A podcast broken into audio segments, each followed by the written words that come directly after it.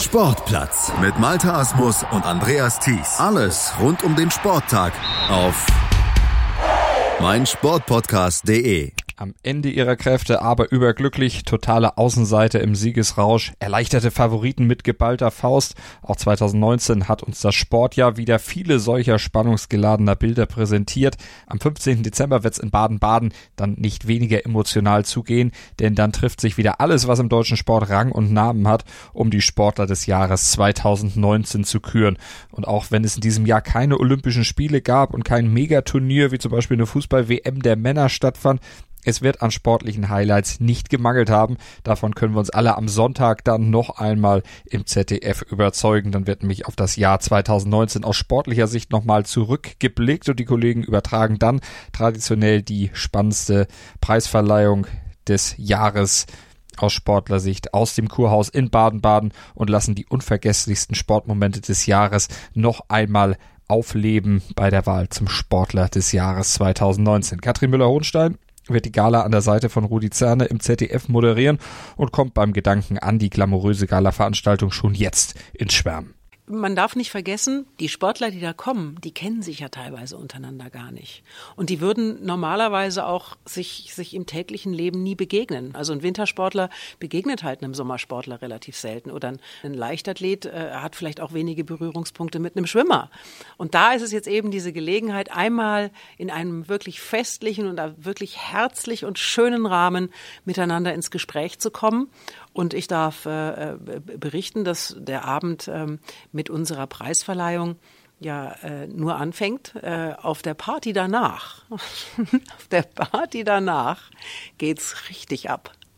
Und jeder, wirklich jeder Athlet und jede Athletin möchte natürlich dabei sein und selbstverständlich am Ende die begehrte Trophäe gewinnen. Rund 3000 Sportjournalisten haben darüber abgestimmt, wer bei den Frauen und wer bei den Männern und auch bei den Mannschaften die Auszeichnung in diesem Jahr am meisten verdient hat. Und auch wenn 2019, wie gesagt, ohne Olympische Spiele oder Fußball-WM ausgekommen war, also eine Fußball-WM der Männer, sportliche Highlights und Spitzenleistung gab es, wie schon bereits erwähnt, mehr als genug. Die Entscheidung dürfte also jedem der Wahl Wahlberechtigten ziemlich schwer gefallen sein. Ich bin froh, dass ich nicht wählen darf. Ich bin nicht in diesem Verband. Ich hätte wirklich Not.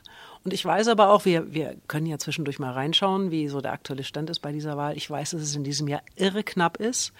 Und dass es am Ende wirklich sein kann, dass ein oder zwei Stimmen darüber entscheiden, wer es letztlich wird. Also es wird eine, es wird eine hauchdünne Entscheidung. Bei den Sportlerinnen dürften einige für Weitspringerin Malaika Mihambo abgestimmt haben. Die 25-Jährige holte ja bei den Leichtathletik-Weltmeisterschaften in Doha Gold und das, obwohl die haushohe Favoritin die ersten beiden Sprünge erstmal total verpatzt hatte. Doch dann folgte der dritte Versuch, den ZDF-Reporter Peter Leisel so erlebte. Sie kann doch mehr, sie kann doch sieben Meter springen, sie muss das Brett treffen. Und sieben Meter dreißig!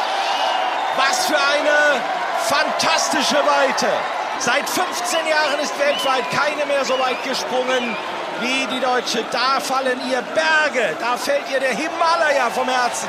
Das wird keine andere mehr springen. So weit wage ich mich mal vor. Das ist eigentlich schon der WM-Titel. Peter Leisel sollte recht behalten. Malaika Mihambo lag zum Schluss 38 Zentimeter vor der Zweit- und 39 Zentimeter vor der Drittplatzierten. Weitsprung sind das absolut Welten. Kein Wunder, dass sich die frisch gebackene Weltmeisterin im ZDF-Interview danach zutiefst erleichtert zeigte. Ich kann es selbst noch nicht fassen. Es war wieder so knapp und so unnötig. Aber ich habe den ersten, bin ich ganz klein angelaufen, habe zu schnelle Schritte gemacht und keine Weite gewonnen. Und dann musste es beim dritten einfach sein, weil mit 6,52 wäre ich nicht weiter gewesen. Und jetzt hat einfach alles gestimmt. Und äh, ja, ich bin glücklich. Möglicherweise wird Milaika Mihambo also auch nach der Gala in Baden-Baden wieder sehr glücklich sein, denn auch dort könnte ihre Leistung vielleicht fürs Treppchen reichen. Überhaupt war die WM in Doha ein recht gutes Pflaster für deutsche Athleten, auch im Hinblick jetzt auf die Preisverleihung in Baden-Baden, und zumindest Katrin Müller-Hohenstein. Also bei der Leichtathletik-WM herausragend natürlich auf der einen Seite Niklas Kaul mit diesem völlig überraschenden Sieg im Zehnkampf, auf der anderen Seite Malaika Mihambo, die ich im Sportstudio hatte und so entzückend fand. Und ich habe ihr so die Daumen gedrückt und dann war das ja so ein, ein unglaublich aufregender Wettkampf, den die da geliefert hat. Dass sie also erst äh, ja ungültige Versuche, dann nicht weit genug und der dritte musste sitzen und dann hat die so abgeliefert. Also die beiden äh, gehören natürlich zum, zum, zum Favoritenkreis, das ist gar keine Frage. Und auch der Sportchef des ZDF macht sich schon mal so seine Gedanken, wer es denn am Ende aufs Treppchen schaffen könnte. Als passionierter Triathlet hat Thomas Fuhrmann neben Zehnkämpfer Kaul, aber natürlich auch den frisch gebackenen Ironman auf dem Schirm. Also ich erwarte einen Zweikampf zwischen dem Kollegen Kaul, dem äh, Zehnkämpfer, der so äh, überragend äh, Gold gewonnen hat, und Fodeno dreimal in Hawaii zu siegen, auch wenn es nach wie vor eine Nischensportart ist. Also das wird spannend. Ich glaube, bei den Frauen war der Sprung von Frau Mihambo. Aber ich weiß nichts. Ich habe da jetzt so ein bisschen meine Favoriten genannt. Aber für den Zuschauer ist es wirklich ein tolles Potpourri in guten 90 Minuten nochmal das Sportjahr Revue passieren zu lassen die Emotionen, die tollen Bilder, die der Sport generiert, genießen zu können und äh, sich dann auf Weihnachten zu freuen. Für Jan Frodeno wäre es übrigens nach 2015 schon die zweite Auszeichnung als Sportler des Jahres. Der 38-Jährige gewann ja in diesem Jahr, wie von Thomas Fuhrmann eben angesprochen, bereits zum dritten Mal die Ironman-Weltmeisterschaft auf Hawaii, schrieb dabei Geschichte, weil er die Bestzeit über die 3,8 Kilometer Schwimmen, 180,2 Kilometer Radfahren und 42 Kilometer Laufen auf 7,51,13 drückte in Stunden ausgedrückt natürlich. Sieben Stunden, 51 Minuten, 13 Sekunden. Und nach seinem historischen Sieg sagte er im ZDF-Interview im Oktober. Es ist wirklich ein tolles Gefühl. Ich äh, habe ja schon ein, zwei Mal hier tolle Rennen erlebt, aber das Ganze irgendwie auch im Kreis der, der Freunde mal einen kurzen Moment einsacken zu lassen, war schon, äh, ist was ganz Besonderes und äh, ja, ich freue mich. Doch damit nicht genug. Aus deutscher Sicht beim härtesten Sportwettkampf der Welt gab's ja auch noch Anne Haug in diesem Jahr. Die ist bei der Ironman WM in Kona Weltmeisterin geworden, darf sich entsprechend auch berechtigte Hoffnung machen, Sportlerin des Jahres zu werden. Aber auch Sporthistorisches wurde 2019 im Tennis geschrieben. Als erstes deutsches Doppel seit 1937 gewannen nämlich die beiden bis dato Nobodies Kevin Krawitz aus Ahorn-Wittmannsberg und Andreas Mies aus Köln den Grand Slam-Titel im legendären Start Roland Garros, also in Paris. Und damit zählen die beiden garantiert zu den Favoriten wenn es in Baden-Baden dann um die Mannschaft des Jahres geht. Vielleicht können die zwei Tennis-Cracks ja bis dahin realisiert haben, was sie da in Paris überhaupt geleistet haben. Im aktuellen Sportstudio vor einigen Wochen jedenfalls, da waren Krawitz und Mies noch nicht ganz so weit. Ja, so langsam ist man angekommen, aber immer noch nicht zu 100 Prozent. Äh, sehr lustig, wir unterhalten uns immer noch und schreiben uns re regelmäßig SMS und sagen, äh, du übrigens, äh, du bist Grand Slam Sieger und wir sagen immer, ja, hört sich immer noch gut an.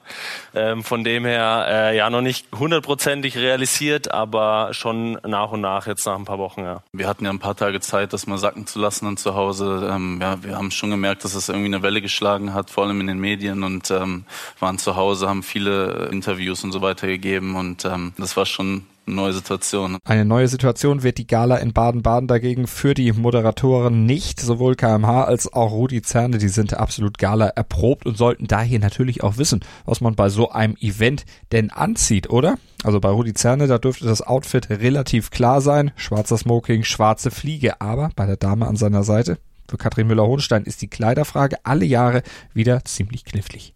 Also das ist nicht ganz so einfach, weil wir müssen uns ein bisschen auch am, am, Bühnenbild orientieren und das ist in dem Jahr wohl neu. Also es gibt wohl ein paar neue Farben auf dieser Bühne. Ich bin schon sehr gespannt. Ich habe jetzt mal in der engeren Wahl Silber und Blau. Schuhe wird wieder ein Problem werden, weil Rudi ist 1,78, ich bin 1,76. Also die ganz hohen Hacken fallen auch in dem Jahr wieder aus.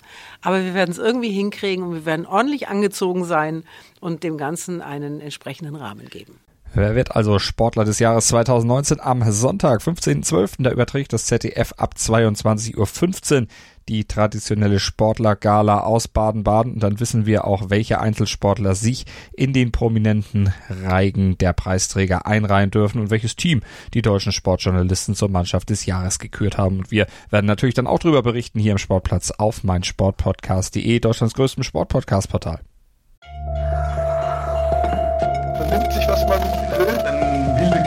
Entstanden. Fast nichts davon stimmt. Tatort Sport. Wenn Sporthelden zu Tätern oder Opfern werden, ermittelt Malte Asmus auf meinsportpodcast.de. Folge dem True Crime Podcast, denn manchmal ist Sport tatsächlich Mord. Nicht nur für Sportfans.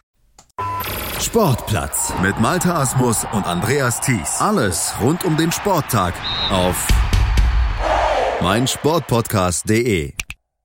Willkommen bei meinsportpodcast.de. Wir sind Podcast. Wir bieten euch die größte Auswahl an Sportpodcasts, die der deutschsprachige Raum so zu bieten hat.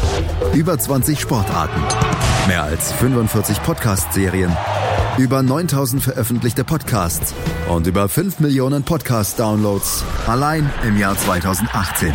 Wir sind Podcast. Wir sind meinsportpodcast.de.